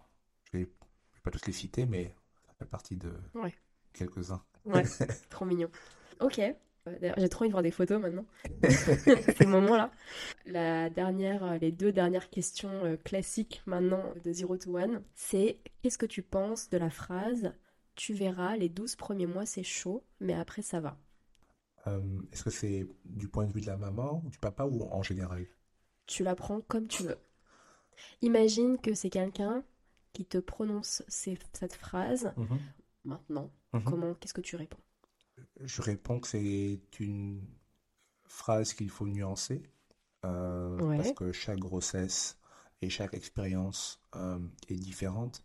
Un, un élément qui est, je trouve, peut-être euh, pas assez mis en avant, c'est l'importance de la préparation à ce qui se passe après la grossesse. Du moins au Canada, j'ai trouvé qu'il y avait pas mal d'emphase mise sur le fait de savoir quoi faire euh, dans les moments qui précèdent la grossesse, mais pas tellement après. Je me rappelle qu'il y avait une partie où on parlait assez rapidement ben, du fait que on peut avoir une dépression postpartum, mais je trouvais que l'accent n'était pas assez mis là-dessus. Et le problème, c'est que peut-être que dans les faits, euh, les gens qui n'ont pas de caractère peut-être anxiogène ou qui sont relativement, on va dire, euh, stables, euh, ne, ren- ne rencontrent pas ces difficultés-là une fois que l'enfant naît. Mais je pense qu'en fonction des profils psychologiques, c'est vraiment important de faire un accompagnement et une sensibilisation, je crois, par rapport à- au rôle de parents. Ouais. Parce qu'effectivement, euh, même si et j'ai pas de chiffres, il y a beaucoup de cas où ça se passe très bien et les 12 premiers mois et après, tout va comme sur des roulettes. Je pense qu'il y a beaucoup de cas et, et dans mon cas, du moins si je regarde aussi par exemple ce que ma, ma femme a vécu jusqu'à présent, les 12 premiers mois peuvent être très difficiles, mais ça s'arrête pas là en fait. Parce que surtout quand c'est des, des challenges psychologiques, euh, c'est pas un truc où on peut juste euh, C'est très flou, hein. fermer l'interrupteur et puis, et puis c'est fini. Ouais. Et puis, tu sais, on peut avoir des, on peut avoir des craintes euh, durant les 12 premiers mois euh, qui disparaissent et après d'autres arrivent Ouais. éventuellement. Donc, chaque expérience est différente. Si il y en a pour qui, effectivement, après 12 mois, ça va, ben, c'est tant mieux. Mais je pense qu'il est important de ne pas en faire une généralisation. Mhm. Et ouais, c'est, en, en résumé, c'est, c'est un peu ce qui, ce que j'aimerais dire, je pense. Tu disais qu'il y avait peu de ressources par rapport à la préparation, à l'après, donc au postpartum, la période après où tu accueilles ton enfant, et tu parlais notamment de la prise en charge psychologique.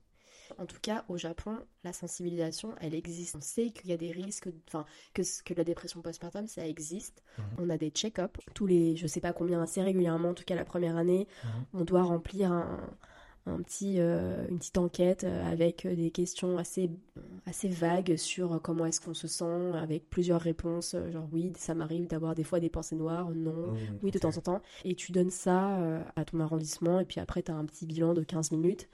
Mais c'est vrai que, ouais, tu, tu leur submites le, le enquêto, Mhm. et, mais après, ils font rien en fait.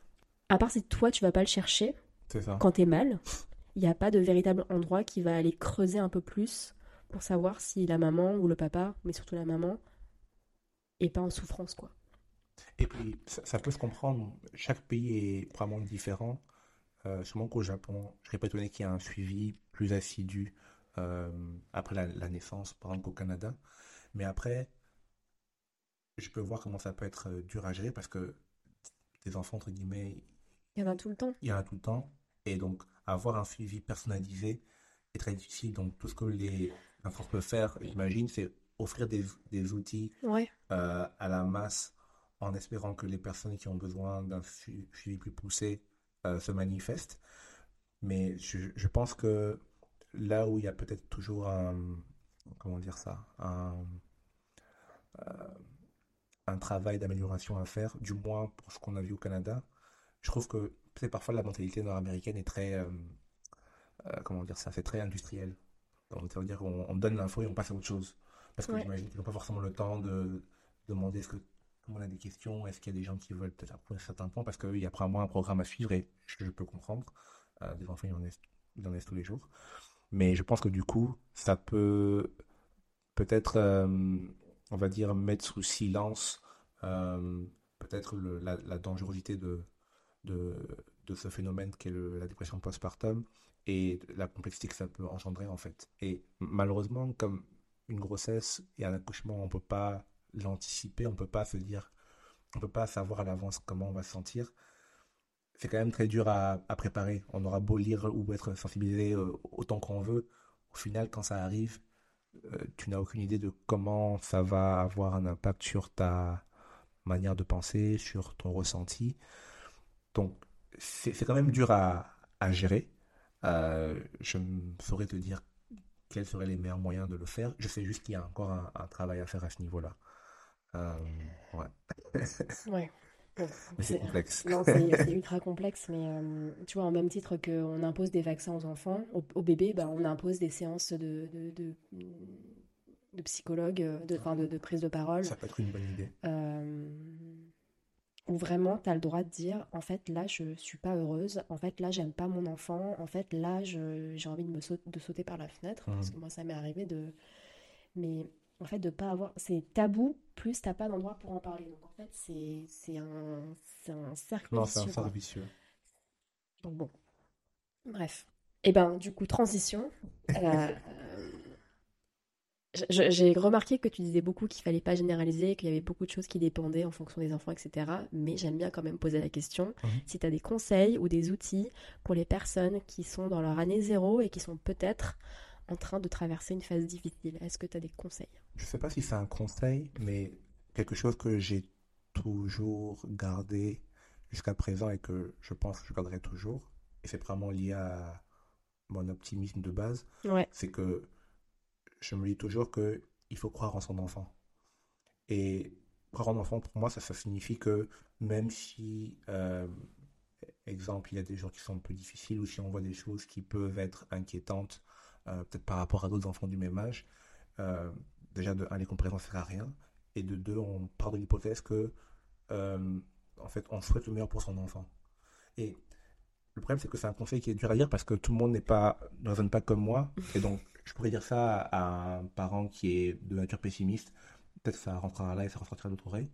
Donc, moi, ce que je dirais en tout cas, et c'est pas forcément un, conseil, j'imagine, que j'applique uniquement à, à la vie de parents, mais même en général dans la vie, c'est de prendre les choses un jour à la fois. Je trouve que parfois on rentre dans un cercle vicieux où on veut toujours anticiper ce qui va se passer, ce qui va arriver avec l'enfant, qu'est-ce qu'il faudra faire dans trois mois, six mois, quatre mois. Et parfois, ben, un peu comme de nos jours, les gens qui passent leur vie à filmer les événements et les vivent pas, on passe à côté de l'instant T. Et donc je pense que c'est important, même quand on passe des moments difficiles, de se dire que ben, demain sera meilleur, on prend les choses un jour à la fois. Je sais qu'il y a des périodes, euh, nous dans, dans notre cas par exemple, le fait qu'on a eu quand même pas mal de temps euh, où euh, Kenzo dormait pas bien la nuit, ça veut dire qu'il dormait pas, c'est le, classique des 5-6-7 heures, parfois il dormait même moins, et parfois on peut se demander mais est-ce que ça va euh, s'améliorer en fait? Mais je me suis toujours dit, bon, c'est une phase, les enfants passent par là, en fonction des enfants, il y en a qui ont des phases plus longues et plus courtes, mais il faut euh, keep the faith Ouais. et, euh, et rester optimiste. Donc, si je devais résumer, ouais, rester positif et prendre les choses vraiment un jour à la fois. quoi. Ah oui, et si possible, Ouais. après ça dépend des gens, ne pas rentrer dans les comparaisons avec les enfants. Après, tout le monde est différent, mais je pense que ça dépend, j'imagine, de la personnalité, mais les personnes qui malheureusement sont dans une situation où elles peuvent être facilement amenées à comparer à des enfants du même âge pour se dire, ah, peut-être que mon enfant fait pas ça, lui fait ci ou vice-versa. Tu rentres dans un engrenage, et euh, c'est pour ça aussi que bah, du coup, ça peut devenir un conseil. Euh, chaque enfant évolue à sa manière, donc il faut vraiment, je trouve, laisser à son enfant le temps de se développer. C'est sûr que y a un problème grave, là c'est autre chose, problème de santé majeur ou peu importe, mais des choses comme, ah bon, est-ce que, je sais pas moi, est-ce qu'il pointe du doigt, ou est-ce que, euh, je sais pas moi, il, il bouge, euh, il a une, dex- il a une dextérité euh, à son âge qu'il est censé avoir selon les études. Euh, pour moi, je trouve que c'est des conneries parce que je parle d'hypothèse que je suis pas sûr qu'à l'époque de nos parents, ils avaient tous ces euh, milestones-là Ouais. et ils savaient qu'à X mois, il fallait faire ci, à il fallait faire ça. Au bout d'un moment, il le fait. Et puis, voilà, quoi, c'est le plus important. Faut Mm, pas, mm. donc, ouais, Mm, ne, mm. pas, ne pas comparer. Je pense qu'on est de nature à, comparer, à se comparer, mais c'est cool. Enfin, moi, la manière dont je, le vois, du haut de mes expériences de 18 mois en tant que maman, c'est que je compare, mais je compare dans le sens, ah, mais en fait, il y a plein d'exemples différents. Il y a comme, lui, il fonctionne comme ça, elle, elle fonctionne pas comme ça. Ah, bah ça, ça, ça marche, sur elle, ça marche pas. Ok, en fait, chacun son rythme, chacun ses trucs. Et c'est comme ça. Et c'est trop cool de voir plein d'exemples différents, en fait. Ça, c'est vrai. Voilà. Bon, bah écoute, euh, est-ce que tu veux ajouter autre chose? Euh, est-ce que tu veux pa- passer un message à Kenzo qui écoutera cet épisode dans 15 ans? À Kenzo, je lui dirais euh, aime le PSG, Ouais. aime Nike et Jordan, Ouais, aime la musique, car elle est importante dans la vie. bah c'est déjà le cas, ça. Et assure-toi que euh, tes parents aient une retraite dorée. Ouais. Et je m'arrêterai là. Et un Ah petit oui, mot. sois en bonne santé, c'est le plus important. Ouais, Ouais, c'est vrai. Ouais, j'allais oublier. En bonne santé, le reste c'est du bonus. Ouais. Et puis, euh, on salue, on salue ta femme si elle écoute l'épisode? Oui, on lui fait un énorme bisou. Euh, J'imagine que à l'heure où on se parle, euh, elle va probablement des fois euh, un truc sur Netflix Ouais. Ou euh, qu'est-ce qu'elle regarde en général aussi? Là, c'est télé-réalité. Ouais, ouais, Ce qui, moi, carrément. me, ce qui moi me gave, mais c'est rien de regarder, euh, je sais pas, les cœurs brisés ou je sais pas quoi. Bah très bien. Mais quoi quoi qu'il en soit, euh, ouais, un énorme bisou à ma femme. Merci Boris. Merci Steph. Voilà, j'espère que l'épisode vous a plu. Si c'est le cas, n'hésitez pas à mettre 5 étoiles sur vos plateformes d'écoute, ça m'aide pour le référencement. Si vous souhaitez soutenir le podcast sous forme de petit café, même un seul, il y a le lien Buy Me a Coffee en barre d'infos. Vous pouvez aussi suivre les coulisses du podcast sur Instagram, at 021podcast avec un underscore entre chaque mot. N'hésitez pas à le partager à vos proches, à vos potes qui sont dans leur année zéro, et aux personnes qui n'ont peut-être pas compris pourquoi vous étiez moins dispo après la naissance de votre bébé. Bisous